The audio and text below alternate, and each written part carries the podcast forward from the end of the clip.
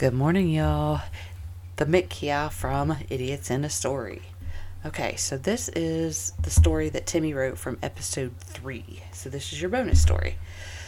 Sorry, I keep hitting my table and I'm really trying not to. I apologize. Okay. So, let's see. This story is set in the great and powerful kingdom of Timiastan, high in the snow capped mountains of never ending sorrow.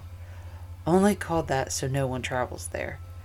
This kingdom is known as the top training facility for clowns. Clowning around is the slogan. Oh, Jesus.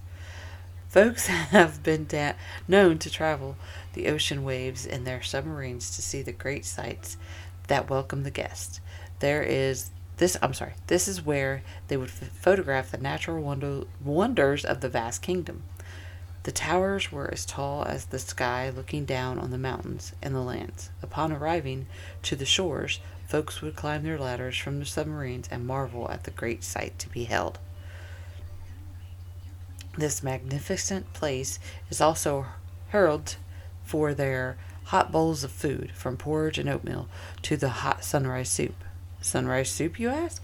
Well, to learn of this great delicacy, you have to travel there yourself. But let me tell you, it is worth the trip.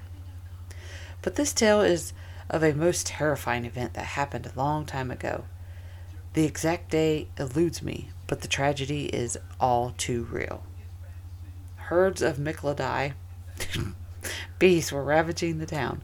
The only thing that could get control of the beasts and drive them away was the crack of the mystical whip but only one individual could wield the powerful whip. That individual is the happy and joyful clown Nimrod.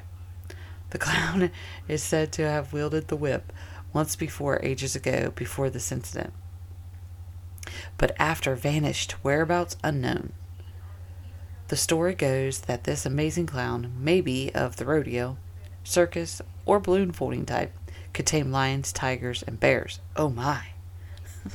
The leader of Timaeus, Timaeusstein, sent out through the clown grapevine, which is a vast network of talkie talkie clowns, you know, like a bunch of cackling hens. He sent an urgent message to locate the clown Nimrod to come back and save the kingdom. The clown vine is vast and funny and found Nimrod in a matter of minutes. He boarded his submarine to venture back to his homeland to save it and get some of the sunrise soup. Mmm, good. After docking, he climbed his ladder to the opening to see the herds and herds of Mykladai beasts pillaging the beautiful land. He traveled po- traveled post haste to the whip temple to retrieve the whip, so he could whip it good. Then he could ride. Sorry, then he could rid his hometown of the beasts. Mykladai beasts are a rather vicious creature with their long hair and snarling teeth, pale in complexion, very hideous. Wielding the mystical whip, he unwound the whip and let the crack fly. He put his crack there. He put his crack there. He put his crack all over Mykladai beasts, and the beasts were so scared of having his crack on them, they fled. The town, now safe from the beast, Nimrod sat on his crack, different crack, to enjoy his hot sunrise soup and celebrate a job well done. So there you have it. That is episode three bonus story. Timaeusstein is safe from the Mykladai beasts. I hope y'all have a great day. Peace.